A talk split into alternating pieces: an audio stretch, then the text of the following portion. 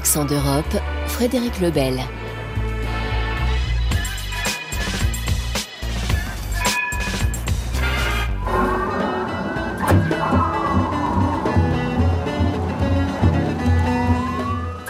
Bonjour est déjà l'heure des premiers bilans dans ce que l'Organisation mondiale de la santé désigne comme la plus grande catastrophe naturelle du siècle. Dix jours après le séisme qui a frappé le sud de la Turquie et la Syrie, les espoirs de retrouver de nouveaux survivants sont presque nuls. Les chiffres sont accablants, presque 40 000 morts, des centaines de milliers de sans-abri qui souffrent du froid et de la faim. 200 000 personnes vivent toujours sous les tentes. 400 000 ont été évacués et 1,2 million ont été logés dans des résidences temporaires. Après les premiers secours qui ont fait l'objet de vives critiques, notamment à Antakya, l'Antioche de l'Antiquité grecque, l'aide humanitaire s'organise, mais dans un pays dirigé d'une main de fer par Recep Tayyip Erdogan, candidat à sa propre succession dans les mois qui viennent, les questions politiques se mêlent rapidement au débat sur la gestion de la catastrophe. De retour de Turquie, le reportage de nos envoyés spéciaux Guilhem Deltey, Jad El Khouri avec l'aide d'Emre Avci. Sur un terrain à côté de la mosquée de Kelele, un petit groupe de personnes s'affaire pour dresser une nouvelle tente. Près de la moitié de cette petite ville a été détruite et la mosquée s'est elle-même en grande partie écroulée. Une voiture blanche arrive et s'arrête au niveau du petit groupe. Deux hommes en sortent. Ce sont deux habitants d'une autre commune de ce district. Ils ont fait le plein de pain, de couches pour bébés, d'aliments et de chaussettes et ils les proposent aux habitants de ces localités sinistrées. Mais à Kulele, leur aide est poliment déclinée. Ici, les rescapés n'ont besoin de rien, assure Mustafa Arman, l'un des habitants. Nous avons reçu de l'aide du gouvernement et je les en remercie. Ils nous ont apporté de l'eau, de la nourriture, des vêtements, des couvertures, des tentes. Ils nous donnent tout ce dont on a besoin. Que se trouve dans un fief de l'AKP, le parti au pouvoir, et les habitants réaffirment leur soutien au président. Dans de nombreuses villes, l'aide s'est mise en place rapidement. 100 km plus au sud, la ville d'Ousmaniye compte elle aussi de nombreux dégâts. Le centre-ville, aux bâtiments plus anciens, est en grande partie inhabitable. C'est là que vivait Feride Yigit avec sa famille. Elle, son mari et ses deux enfants ont quitté leur logement après la première secousse. Nous sommes arrivés ici lundi, tôt dans la matinée. Notre immeuble était fissuré et trop endommagé pour que nous y restions. Ici, c'est un camp de tentes dressé très rapidement sur un parking par la FAD, l'agence gouvernementale de réponse aux désastres. Les tentes sont collées les unes aux autres, chacune accueille jusqu'à 20 personnes, souvent des familles élargies. Plus de 5000 personnes y sont venues trouver refuge, mais les conditions de vie sont difficiles. C'est très dur de vivre sous tente avec ce froid et on ne peut pas prendre de douche. Nous devons aussi faire la queue pendant une ou deux heures pour aller aux toilettes. Les rescapés sont souvent venus sans rien, quittant à la hâte en pleine nuit leur logement menaçant de s'écrouler. Là aussi, des produits de première nécessité leur ont été distribués, témoigne Özlen Turk, mère de cinq enfants. Nous avons reçu de la nourriture, des couvertures et de la nourriture pour les enfants. Ils nous ont aussi donné des vêtements. Les rescapés reçoivent trois repas par jour distribués par le Croissant Rouge turc. Et l'organisation promet de maintenir son aide. Ramazan Setin en est le représentant à Ousmanie. Les gens disent qu'il s'agit de la catastrophe du siècle. On essaye de répondre aux besoins. Les gens souffrent dans ces camps. Nous leur viendrons en aide autant que possible. Mais cette situation d'urgence pourrait s'inscrire dans la durée. Feride Yigit et sa voisine ne savent pas quand elles pourront retrouver un vrai toit. Nous attendons que les autorités viennent inspecter l'immeuble et nous autorisent à retourner chez nous. Les gens disent que s'il y a une fissure sur notre immeuble, nous ne devons pas y retourner. Nous devons donc rester ici aussi longtemps que possible. Nous n'avons pas d'autre choix. Mais si l'aide humanitaire s'est vite installée, l'organisation des opérations de secours, elle, suscite de vives critiques.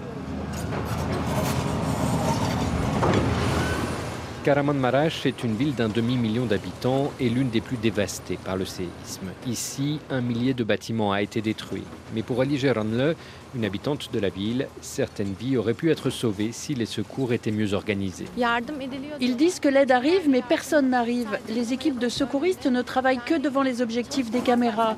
Il n'y avait aucune équipe pour sauver mon oncle. Il était en vie pendant deux jours. On a pu parler avec lui.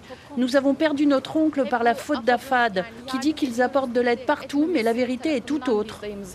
Certaines villes n'ont même reçu aucune aide extérieure pendant plusieurs jours. Ce fut le cas d'Antioche, pourtant totalement ravagée. 48 heures après le drame, l'une de ses habitantes réclamait des bulldozers et des marteaux-piqueurs. Nous ne sommes que des bénévoles à travailler sur place. Nous essayons de trouver l'emplacement exact des gens coincés sous les décombres et d'envoyer des gens sur place. Mais c'est impossible de faire ce travail à la main. Désormais, c'est le troisième jour. Nous entendons des voix, mais nous n'avons aucune aide. En Turquie, la critique du gouvernement n'est pas facile. Ceux qui s'y essaient se font souvent rappeler à l'ordre par d'autres habitants, mais l'écho de ce ressentiment, même s'il n'est pas partagé par tous, pèsera sur la campagne pour les élections générales prévues d'ici le mois de juin. Et le secrétaire général des Nations Unies a lancé un appel au don de 400 millions de dollars pour venir en aide aux victimes.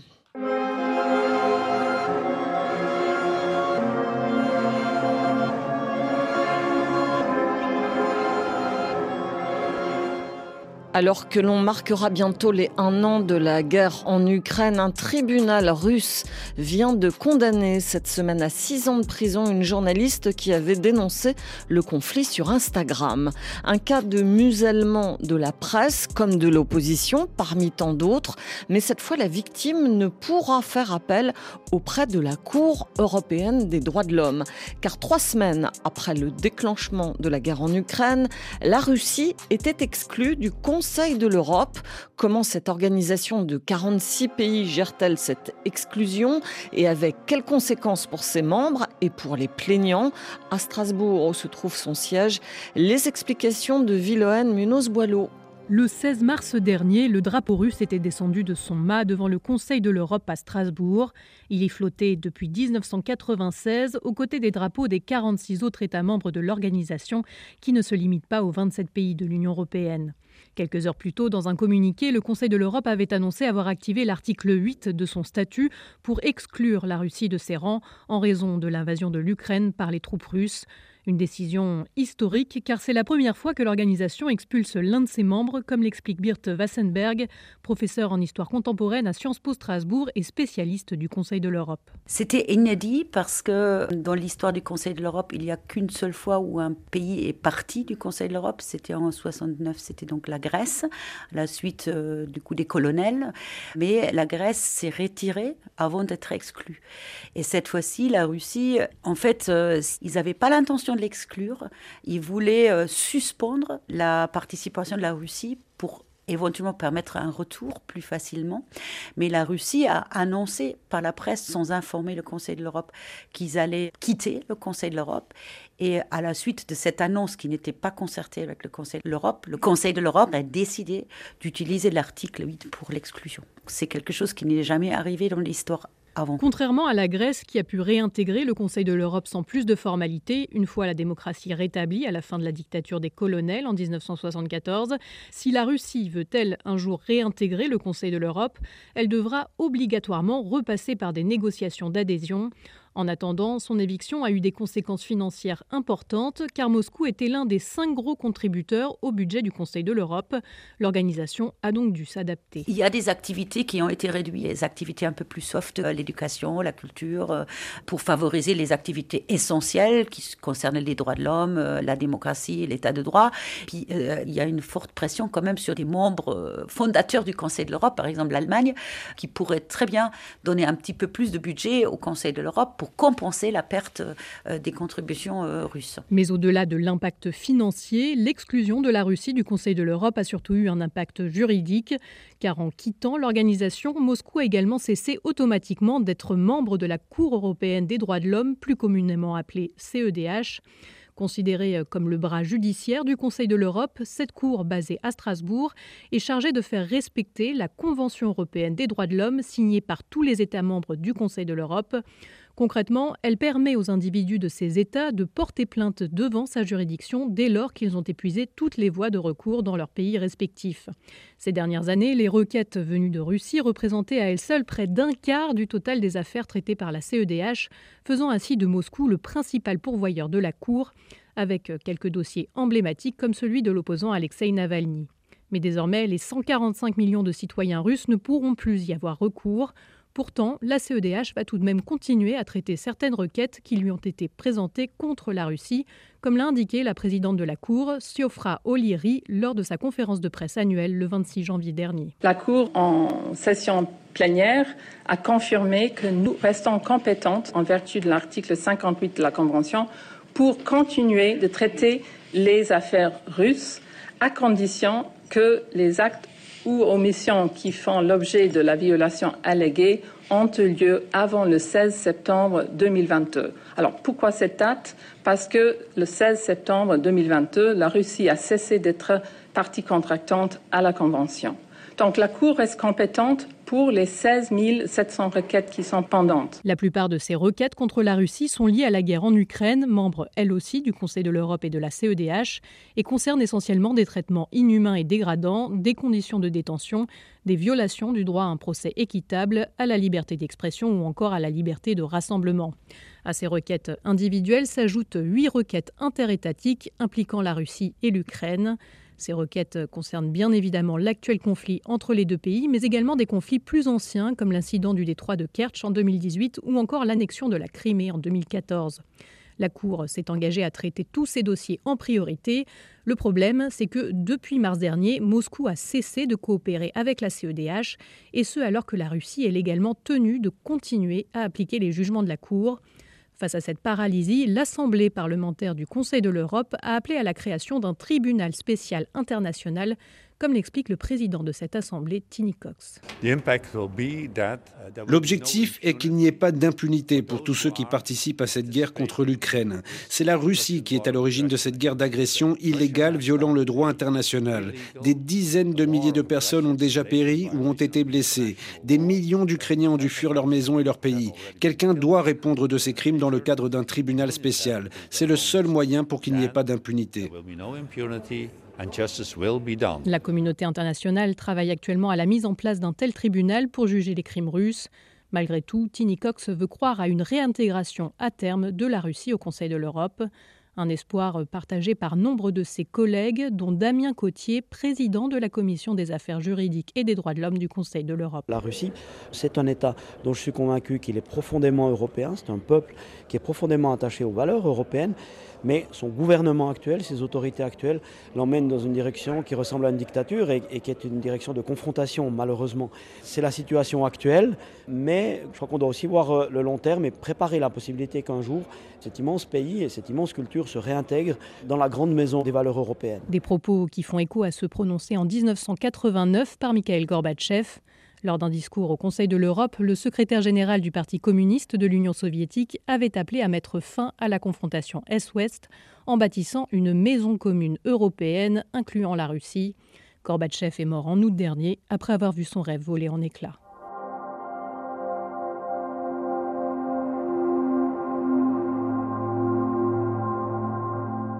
Les capitales européennes de la culture, chaque année l'occasion de redécouvrir un pan de notre patrimoine commun. La petite ville portuaire d'Eleusis, 30 000 habitants à l'ouest d'Athènes, est une des élues pour 2023. L'occasion de découvrir par le biais de spectacles autour du site archéologique un des plus grands pèlerinages de la Grèce antique intitulé Les mystères d'Eleusis. On y célébrait alors la renaissance de la nature autour de la déesse de la terre, Déméter, et de sa fille Perséphone, épouse d'Hadès, dieu des enfers, les mystères d'Éleusis, des pratiques en grande partie oubliées et qui renaissent le temps d'une saison par le biais d'événements artistiques intitulés Mystère 77 ou Mystère 158, tout un programme qu'a suivi pour nous Joël Bronner.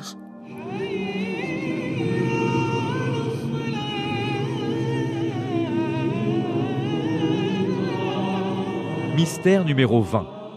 Vous vous trouvez au cœur du site archéologique de la petite ville d'Éleusis, réputée dans l'Antiquité pour ses célébrations religieuses. Vous suivez un groupe d'artistes qui vous offrent une visite guidée d'un type particulier.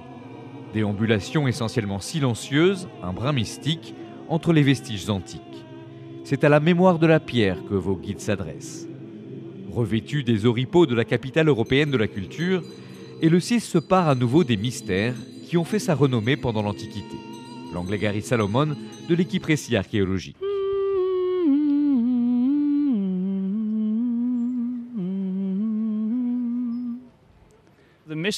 Les mystères portent le nom de mystères parce que nous ignorons leur nature exacte.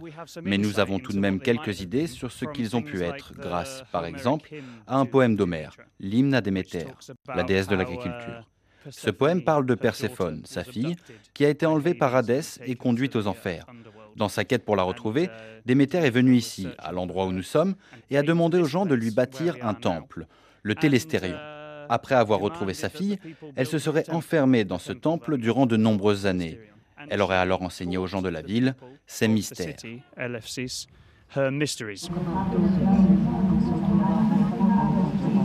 Au-delà des récits mythologiques, ce que vous savez aujourd'hui de ces mystères 6, c'est qu'ils consistaient en des rituels initiatiques religieux.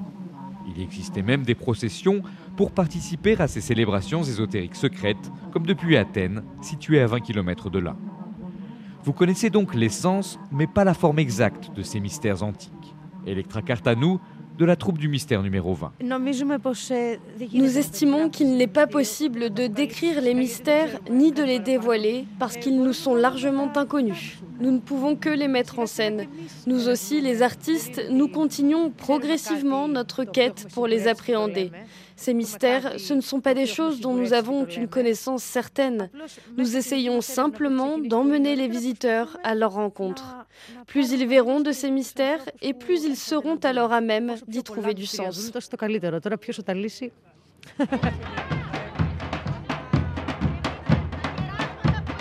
Pour tenter d'éclaircir une partie des mystères qui planent à nouveau sur cette ville portuaire de 25 000 habitants, vous partez à présent à la rencontre de Mikhail Marmarinos, directeur artistique dès le 6 2023.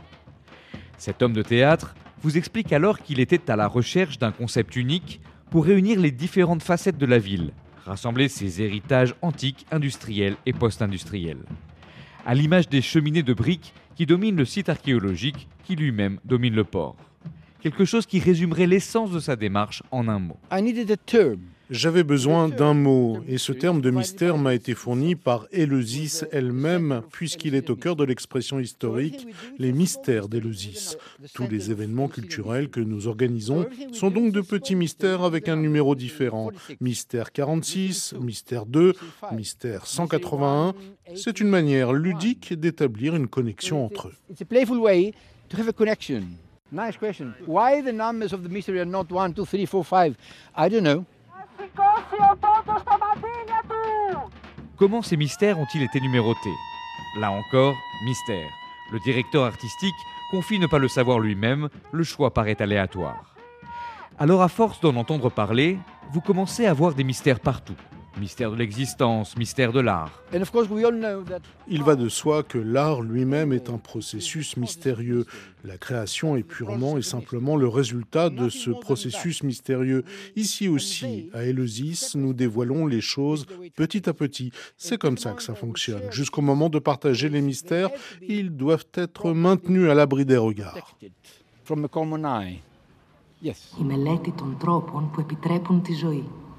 Dans l'Antiquité, les mystères 6 sont en effet conservés eux aussi à l'abri des regards et des oreilles indiscrètes. Avec le temps, le contenu des mystères disparaît ainsi progressivement des mémoires. Un à un, les mots s'estompent et seule l'atmosphère de mystère demeure. Vous finissez donc, à présent, la visite du site 6 en silence.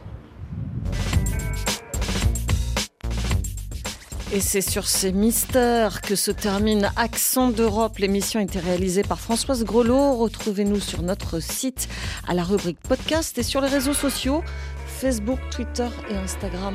À demain.